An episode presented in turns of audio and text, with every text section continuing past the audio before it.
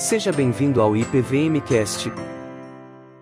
Quando nós terminamos de ler o livro de 2 Samuel, capítulo de número 11, finalizamos com o seguinte versículo. O texto diz assim: Quando a mulher de Urias soube que o seu marido havia morrido, chorou por ele. Passado o luto, mandou Davi que trouxessem para o palácio. Ela se tornou sua mulher e teve um filho dele. Mas o que Davi fez desagradou o Senhor. Segundo o livro de Samuel, no capítulo 12, começa aproximadamente, preste atenção, essa informação importante, aproximadamente nove a dez meses depois que encerra o livro o capítulo de número 11. Como é que você sabe disso? Porque, presta atenção, é para isso que eu gasto boa parte da minha semana. Porque naquele tempo, crianças demoravam nove meses para nascer. A criança já tinha nascido.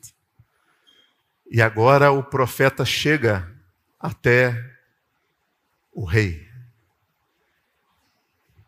E ele olha para o rei e fala: Davi, aconteceram algumas coisas dentro do seu reinado que eu gostaria de saber a sua opinião. Coisas muito sérias. E a sua opinião é muito importante. Davi, sentado no seu trono, ajeita o seu manto. Diga, Natan, eu estou aqui para isso. Eu sou a voz de sabedoria justamente para auxiliar o profeta quando ele não sabe muito bem o que fazer. E aí nós começamos a leitura do livro de 2 Samuel. Ah, lembrete. O que, que tinha acontecido até aqui? Chega a primavera, Davi não vai para a guerra, ele tira o seu merecido cochilo da tarde, acorda, passeia pelo terraço, vê uma mulher muito bonita, pergunta quem é, depois de ser informado quem é, Batseba, esposa de Urias. Ele não se importa absolutamente nada com isso e diz: traga até mim, se deita com ela ela engravida, ele trama planos absurdos para a morte do marido dela. O marido morre e ela vai para o palácio e ele desfruta de nove meses de tranquilidade, porque o reinado se só se falava que ele teria um filho. E aí chega o texto que nós faremos a leitura. E o Senhor enviou a Davi o profeta Natã. Ao chegar, ele disse a Davi: Dois homens viviam numa cidade, um era rico e o outro pobre. O rico possuía muitas ovelhas e bois, mas o pobre nada tinha, senão uma cordeirinha que havia comprado. Ele a criou e ela cresceu com ele e com seus filhos. Ela comia junto dele, bebia do seu copo e até dormia em seus braços. Era como uma filha para ele. Certo dia, um viajante chegou à casa do rico e este não quis pegar uma de suas próprias ovelhas ou de seus bois para preparar-lhe uma refeição. Em vez disso, preparou para o visitante a cordeira que pertencia ao pobre. Então Davi encheu-se de ira contra o homem e disse a Natã: Juro pelo nome do Senhor que o homem que fez isso merece a morte. Deverá pagar quatro vezes o preço da cordeira, porquanto agiu sem misericórdia. Lembram que Natã, ele era o profeta, ele era a voz de Deus para a nação. Lembram que Urias, quando vai para o campo de batalha, ele leva uma carta que portava a sua própria sentença. E agora, Davi também, sem saber, emite a sua própria sentença. E Natan, no sermão mais curto da história, ele diz: Você é o homem. Pensa num sermão eficaz e curtinho. É o que todo mundo quer, né? Eu e vocês. Você é o homem. Disse Natã a Davi e continuou: Assim diz o Senhor, o Deus de Israel: Eu ungi rei de Israel e os livrei das mãos de Saul. Dei-lhe a casa e as mulheres do seu senhor, dei-lhe a nação de Israel e Judá. E se tudo isso não fosse suficiente, eu lhe teria dado mais ainda. Por que você desprezou a palavra do Senhor, fazendo o que lhe reprova? Você matou Urias o Etita com a espada dos Amonitas e ficou com a mulher dele. Por isso a espada nunca se afastará da sua família, pois você me desprezou e tomou a mulher de Urias o Etita para ser sua mulher. Assim diz o Senhor, de sua própria família trarei desgraça sobre você. Tomarei as suas mulheres diante dos seus próprios olhos e as darei a outro, e ele se deitará com elas em plena luz do dia. Você fez isso às escondidas, mas eu o farei diante de todo Israel em plena luz do dia. Então Davi disse a Natã: Pequei contra o Senhor.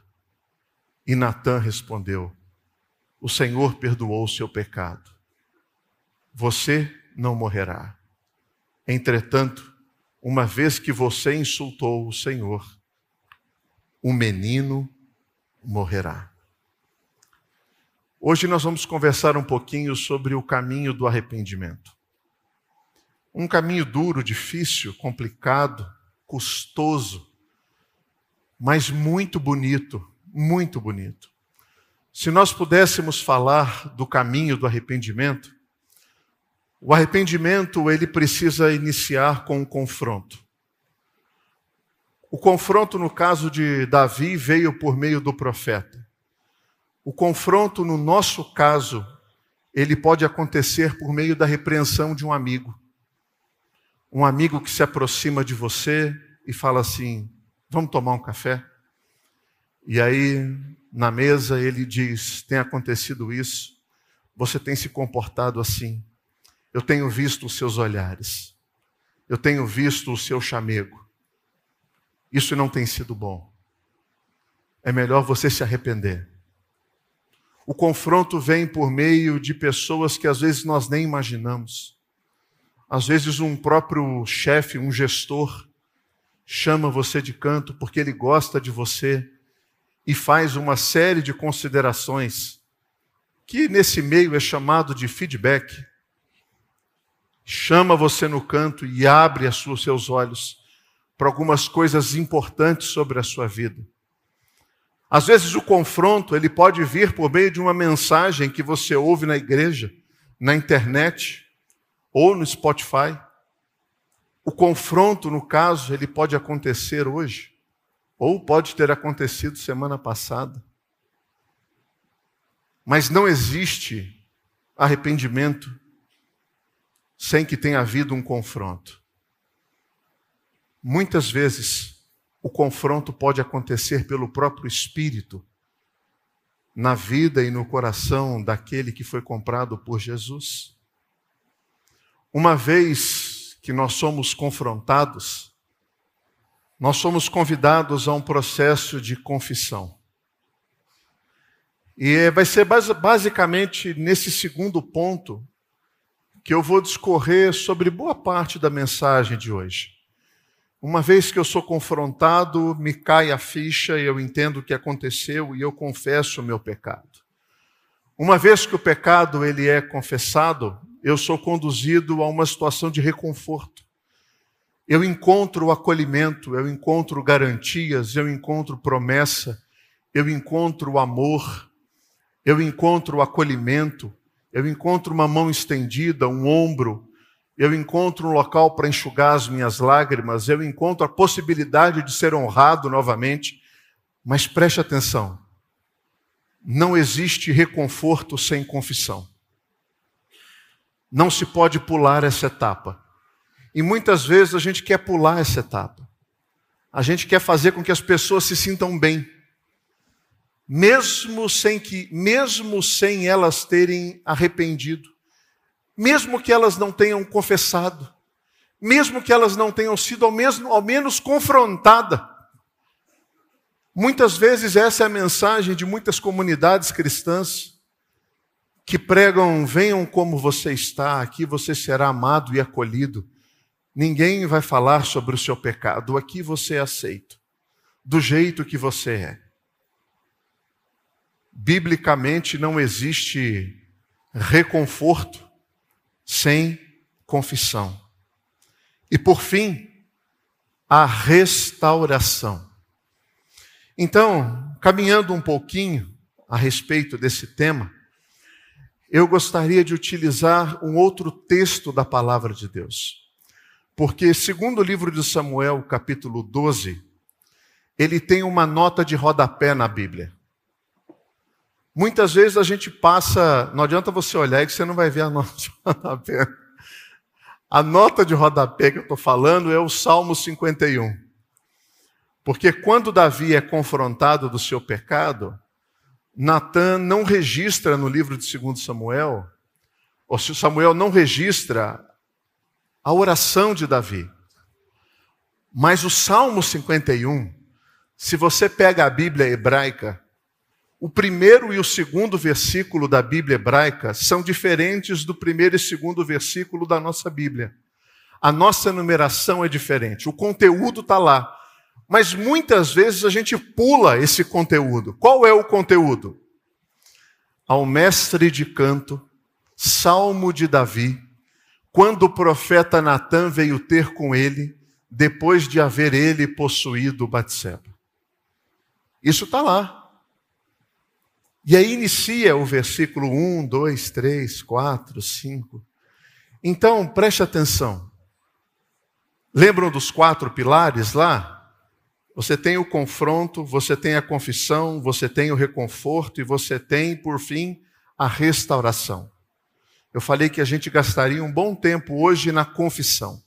Então, pensando sobre a confissão, quais são os quatro componentes de uma confissão verdadeira? E a gente vai utilizar o Salmo 51 para isso. Se você quiser, pode deixá-lo aberto aí Todos os versículos serão projetados lá. O primeiro componente de uma confissão verdadeira: sou pessoalmente responsável pelo meu pecado. O versículo de número 3 diz: Pois eu conheço as minhas transgressões, e o meu pecado está sempre diante de mim. É muito comum quando nós somos confrontados com algum pecado, nós tentarmos justificá-lo. Isso é muito comum. Existe, desde o Éden, uma necessidade do homem de encontrar um culpado. E na grande maioria das vezes, o culpado não sou eu. Mas o primeiro componente de uma confissão verdadeira é eu sou responsável pelo meu pecado. Eu não consigo justificá-lo, eu não consigo minimizá-lo, e eu não consigo me desviar da culpa que é minha. É como você é pego numa blitz com um radar móvel que tirou uma foto mediu a sua velocidade e o guarda te para e ele mostra a foto e é você com a mesma camisa, o mesmo óculos, a mesma barba, a mesma aliança, o mesmo relógio, a mesma roupa, e você olha para aquilo e você puxa, não vi a placa. Não interessa. É você. É o seu carro e é a sua velocidade. Admita, eu sou responsável pelo meu pecado. Pode haver fatores que influenciaram o seu pecado? Pode. Outros podem ter influenciado você? Pode. Isso pode ter acontecido. O seu ambiente familiar pode ter influenciado você? Pode. Isso pode ter acontecido. Você pode ter sofrido uma pressão extrema para ter feito o que você fez? Sim, é possível. Mas eu sou responsável pelos meus pecados. No final das contas, essa foi a minha escolha. Ninguém mais. Eu não fiz o que fiz porque tinha uma arma apontada pela, na cabeça dos meus filhos, dizendo: faça. Não. Eu fiz porque eu sou responsável pelos meus pecados. Por que, que isso é importante? Porque se você quer realmente se arrepender dos seus pecados, o foco precisa estar sobre o responsável por eles. E se em alguma instância você acha que você não é responsável, não existe arrependimento. O que existe é um alívio porque eu não sou culpado. Eu sou responsável pelo meu pecado eu conheço as minhas transgressões. Você conhece as suas transgressões? Segundo componente de uma confissão verdadeira. O meu pecado foi, antes de tudo, contra Deus.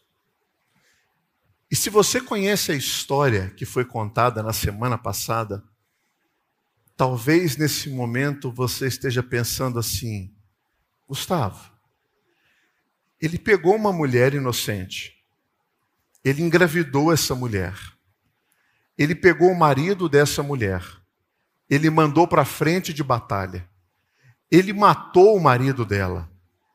E você está me dizendo que o pecado foi contra Deus? Onde que fica o adultério e onde que fica o assassinato? Onde que fica, um, onde que fica o abuso do poder? Onde que fica a mentira que foi contada? Davi está banalizando todas essas coisas horríveis? Não, de maneira nenhuma. Existe um estilo literário dentro da literatura hebraica que é chamada poesia. E a poesia, ela tem por característica algumas vezes usar superlativos que querem conduzir a uma ideia principal, a uma ideia central, para enfatizar um ponto. Não é que os outros estão sendo desconsiderados, mas a ênfase de uma poesia é mostrar a beleza de um ponto, ou a gravidade de um único ponto. E o que Davi está fazendo quando ele escreve o Salmo 51 é utilizando esse recurso poético para dizer: Eu sei que o que eu fiz foi horroroso, mas antes de todas as coisas, o que eu fiz foi contra Deus pequei contra ti, contra ti somente, e fiz o que é mal perante os teus olhos.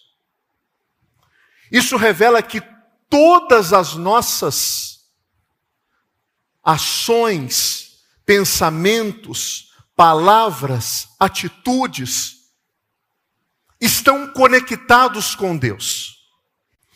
Tudo que eu faço no âmbito horizontal possui implicações verticais.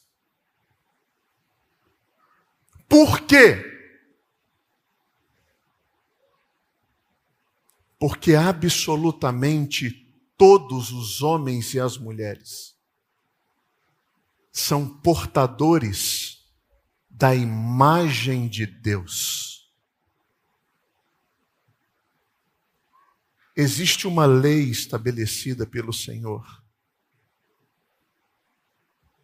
E ferir essa lei é ferir antes o autor da lei e posteriormente as outras consequências. Abusos sexuais, traições, assassinatos, mentiras, são pecados de alto impacto na vida das pessoas. Mas quando Davi escreve o Salmo 51, ele está dizendo: Eu tenho convicção de que o que eu fiz feriu mais o Senhor do que qualquer outra pessoa que tenha sido impactada pelo meu pecado. Por que, que isso é importante? Porque algumas vezes a gente tem a percepção de que o inferno ele é um lugar destinado a pessoas que fazem mal para outras pessoas. A gente carrega isso no senso comum. Tanto que a gente acha que mentiroso não precisa ir para o inferno, mas pedófilo sim.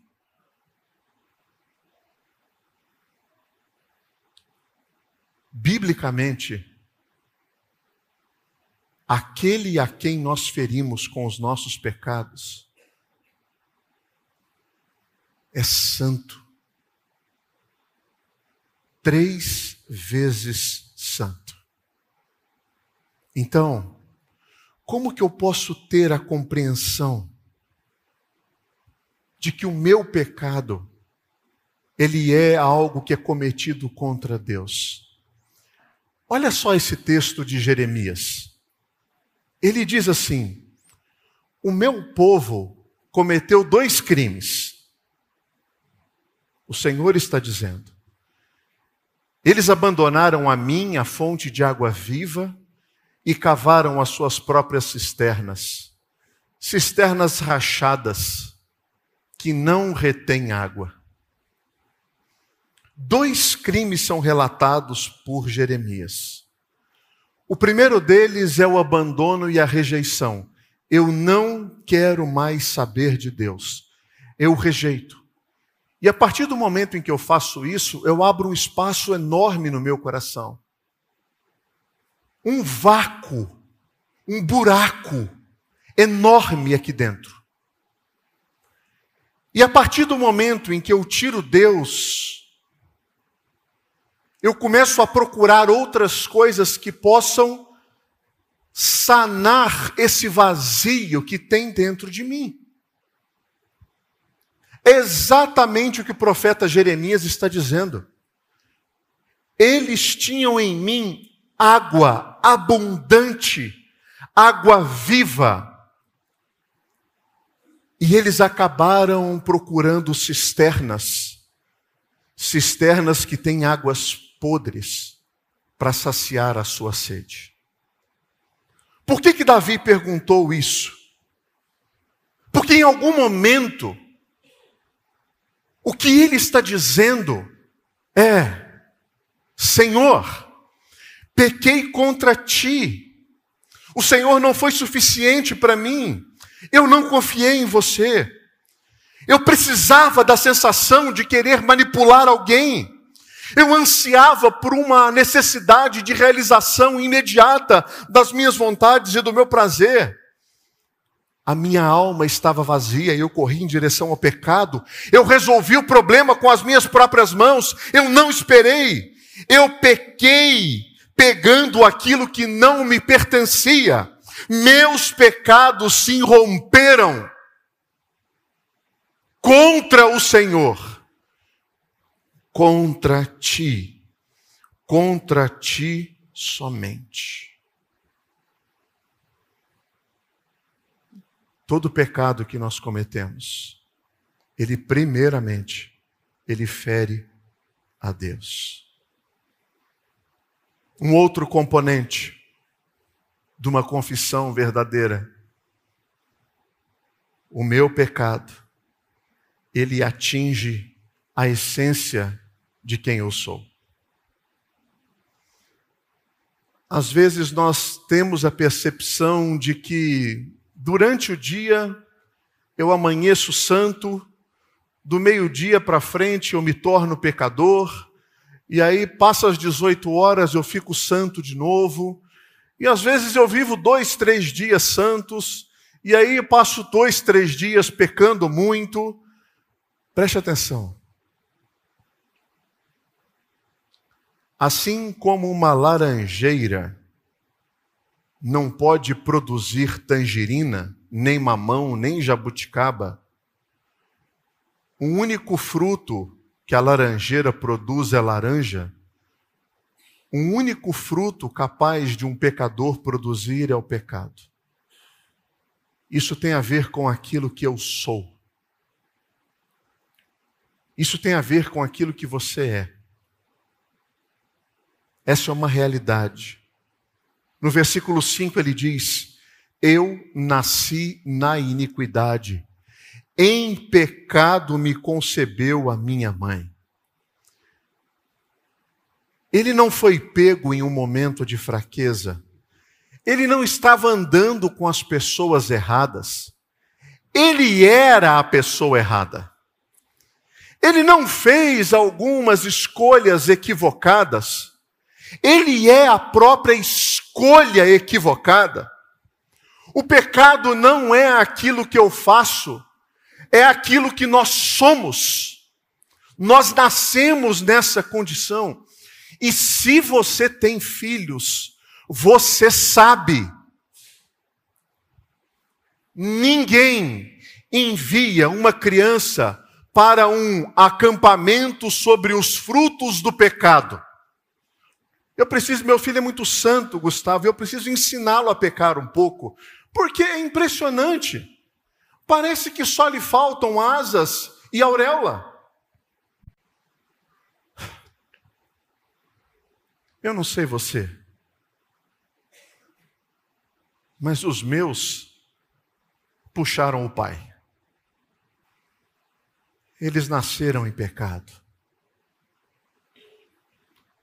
Todo o nosso esforço é para ensinar coisas boas, não é para ensinar coisas ruins. Gustavo, mas nós somos tão maus e tão ruins assim? Olha, você toparia, você toparia, vamos supor,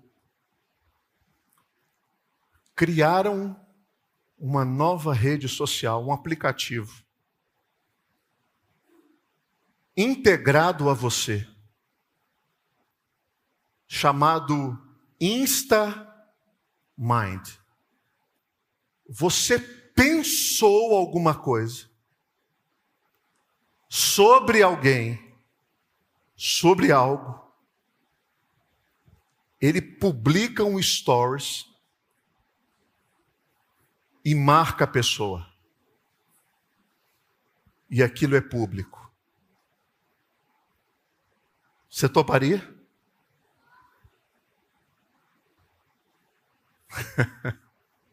Dá medo? É que com o passar do tempo a gente aprende a esconder bem essas coisas. A gente sabe perfumar a feiura do nosso coração. A gente aprendeu a maquiar isso muito bem. Você já disse alguma coisa, contou uma piada, falou uma verdade, expressou um desejo em que você tem que pedir perdão logo depois e você diz assim: Olha, desculpa, não era bem isso que eu queria dizer, mas era exatamente aquilo que você queria dizer. Aquilo representa você na sua essência mais pura e sem filtro algum. O meu pecado atinge a essência de quem eu sou. Por isso que no versículo 10, Davi fala assim: Cria em mim, ó Deus, um coração puro e renova dentro de mim um espírito inabalável.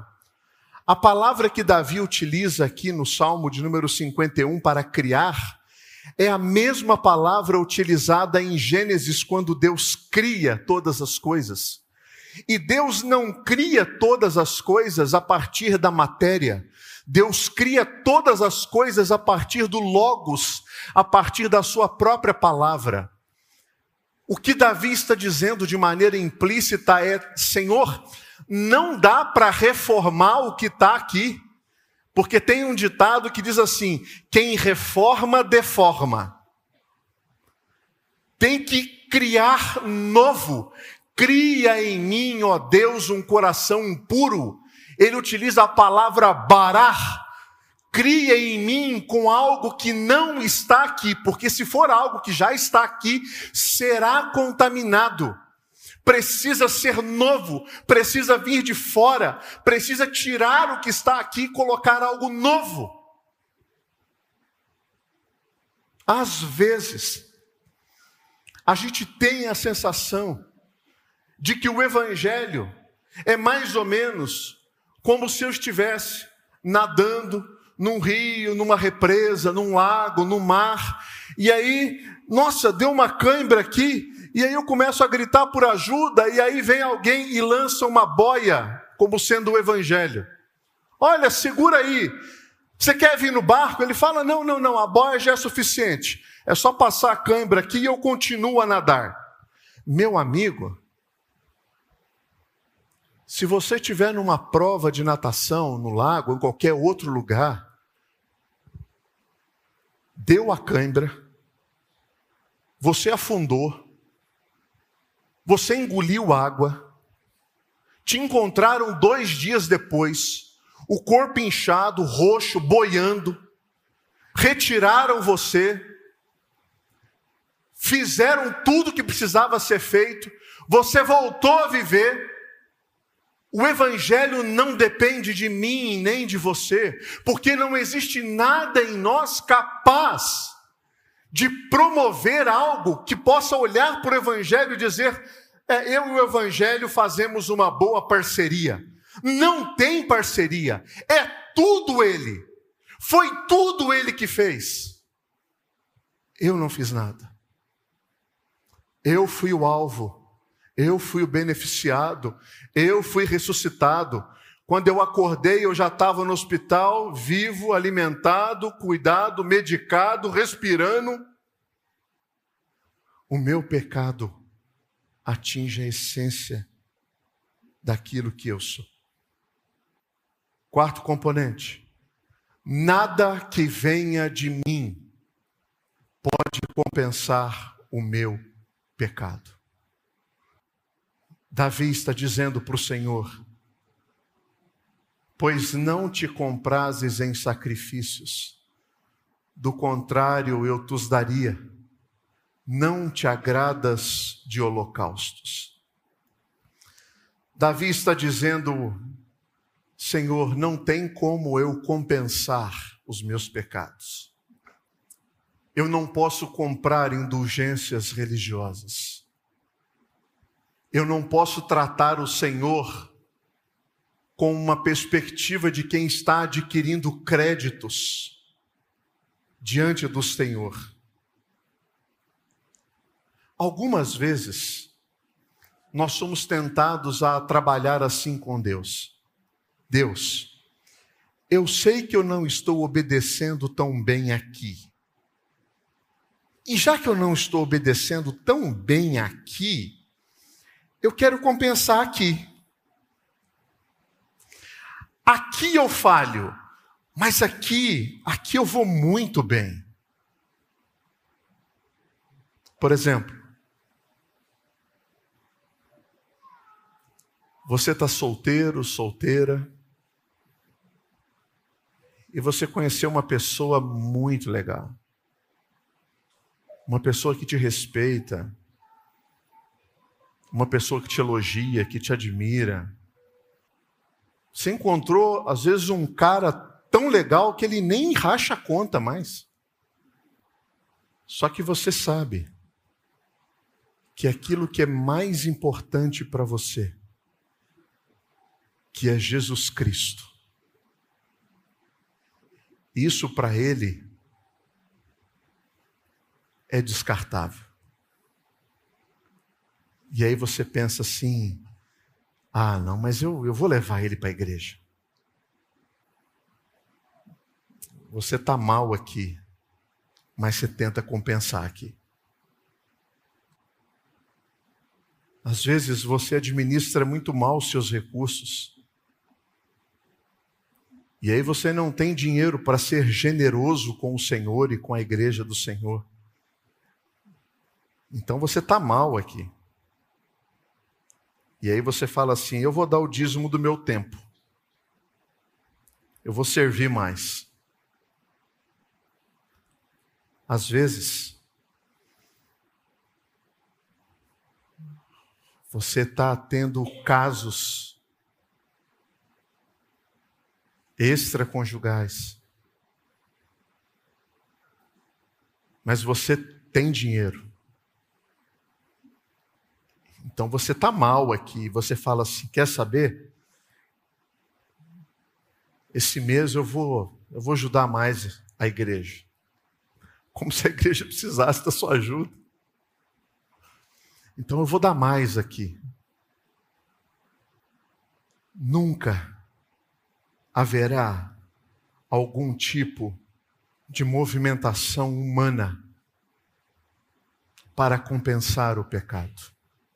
Nunca. Nunca.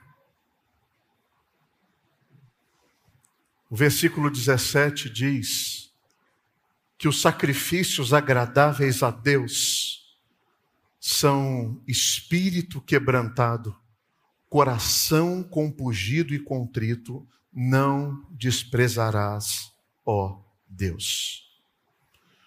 Tudo que Deus quer dos seus filhos é quebrantamento arrependimento, rendição. O evangelho que Deus nos enviou foi tudo feito por Ele. Ou você o recebe como um presente, ou você rejeita e tenta passar uma vida inteira buscando a sua autojustificação. Quais são as boas notícias do Evangelho? As promessas do Evangelho no Salmo de número 51 são essas. Davi começa o salmo falando: Tem misericórdia de mim, ó Deus, por teu amor. Se você vive debaixo de uma lei da meritocracia, onde a sua vida é fruto das suas conquistas, onde você se encontra exatamente profissionalmente onde você planejou estar hoje, porque você é muito bom. Não transfira isso para a sua vida espiritual. Porque na vida espiritual, o único, único mérito que nós carregamos é o mérito do inferno. O único. Davi começa o Salmo 51 falando: Tem misericórdia de mim. Senhor, não me dê aquilo que eu mereço. Pelo teu amor eu te peço isso. Por teu amor eu te peço isso. Senhor, por tua grande compaixão, apaga as minhas transgressões. Essa é a boa mensagem do Evangelho.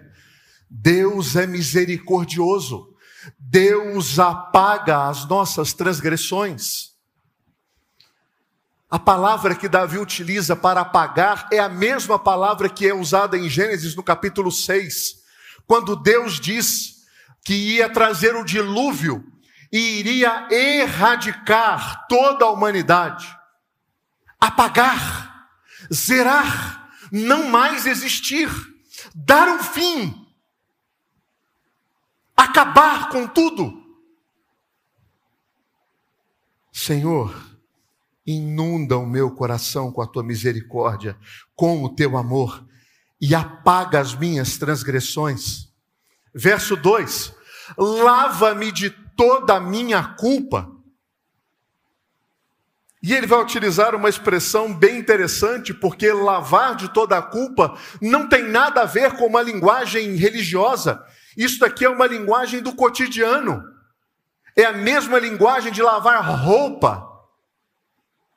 Davi está dizendo: Deus, assim como manchas saem de tecidos, remova as manchas da minha alma.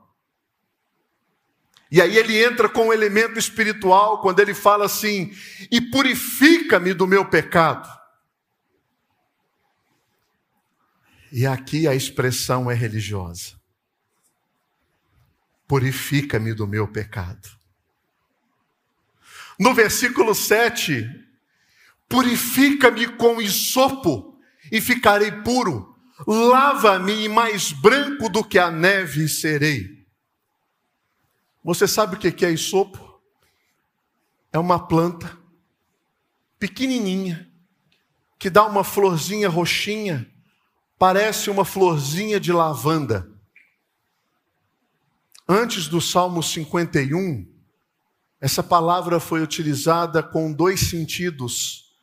O primeiro sentido foi usado lá em Êxodo, quando vem a última praga sobre o Egito.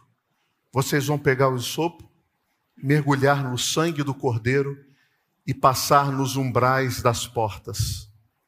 Então aquela planta, ela funcionava como uma brocha, uma brocha de cal, ela absorve sangue. E o segundo sentido foi em Levíticos, que era utilizado para a purificação de leprosos. Davi, quando utiliza a palavra isopo, ele está dizendo: que a morte passe sobre a minha vida e que a lepra do meu coração seja curada. Que eu seja encontrado puro diante do Senhor. Vocês lembram o que aconteceu com o filho de Batseba que nasceu? A criança nasce, fica doente e morre. Gustavo, toda morte de criança está relacionada ao pecado de pais? Não. Jamais. Tire isso do seu vocabulário. Nós não acreditamos nisso. O que nós acreditamos é que essa história, como todas as outras histórias de Davi, apontavam para Jesus e que um dia o descendente de Davi, também inocente, morreria pelo, pela culpa dele e de todos nós. Essa criança também aponta para Cristo. O inocente morrendo pelo culpado. Urias, o inocente, morrendo pelo culpado, a criança inocente morrendo pelo culpado, Jesus o inocente morrendo pelos culpados. Purifica-me como sopo e ficarei limpo. Lava-me e mais branco do que a neve eu serei. Deus é aquele que purifica pecados de culpados. Deus perdoa a sua mentira. Deus perdoa a sua traição. Deus perdoa o seu aborto. Deus perdoa o seu abuso. Deus perdoa os seus vícios. Deus perdoa as suas mentiras. Deus perdoa as nossas transgressões. Ele perdoa. Com qual propósito? Então, ensinarei os teus caminhos aos transgressores, para que os pecadores se voltem contra ti.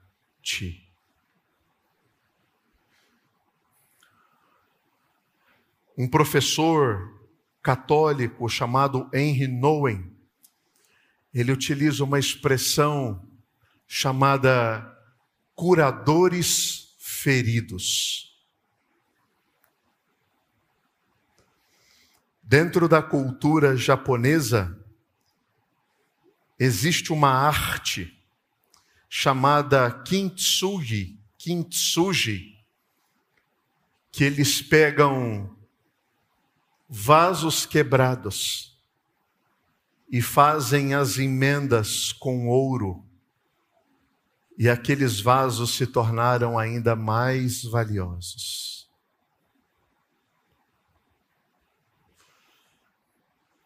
Nós acreditamos na cruz, mas nós também acreditamos na ressurreição. Deixa eu encerrar essa mensagem, primeiro, com um aviso. Preste atenção. Cuidado com confissões sem arrependimento.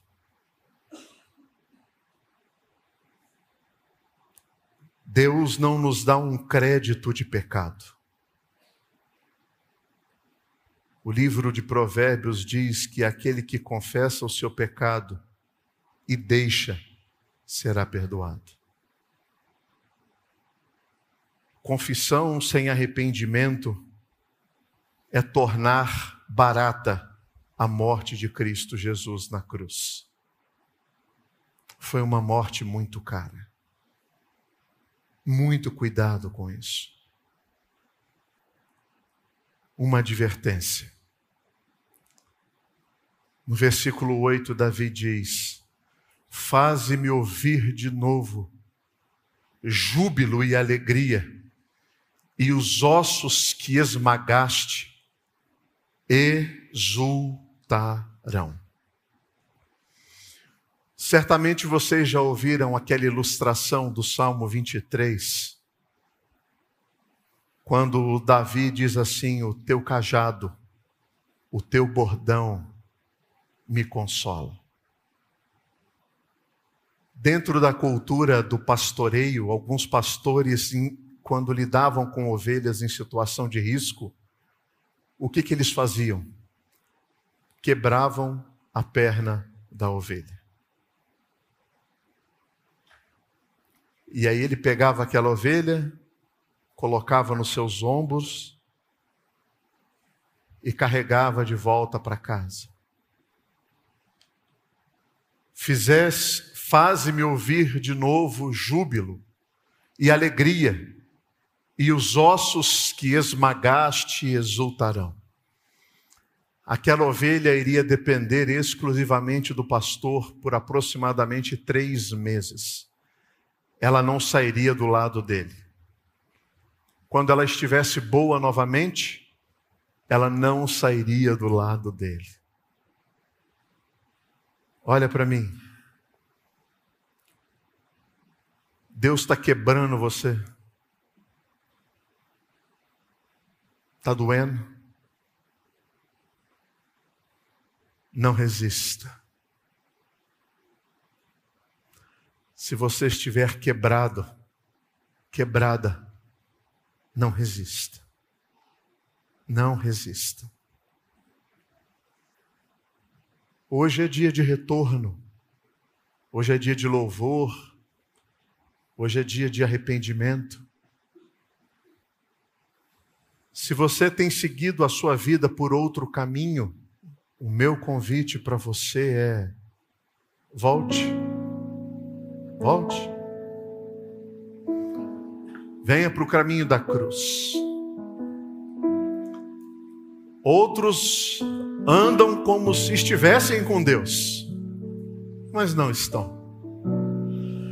Aprenderam o linguajar, aprenderam o comportamento, mas o vazio continua. Outros querem voltar. Voltar a louvar, voltar a amar, voltar a ter o coração aquecido pelo Senhor, numa comunhão maravilhosa com Ele. Então, enquanto a nossa irmã Elaine nos conduz nesse louvor, tenha o seu tempo de reflexão com Deus.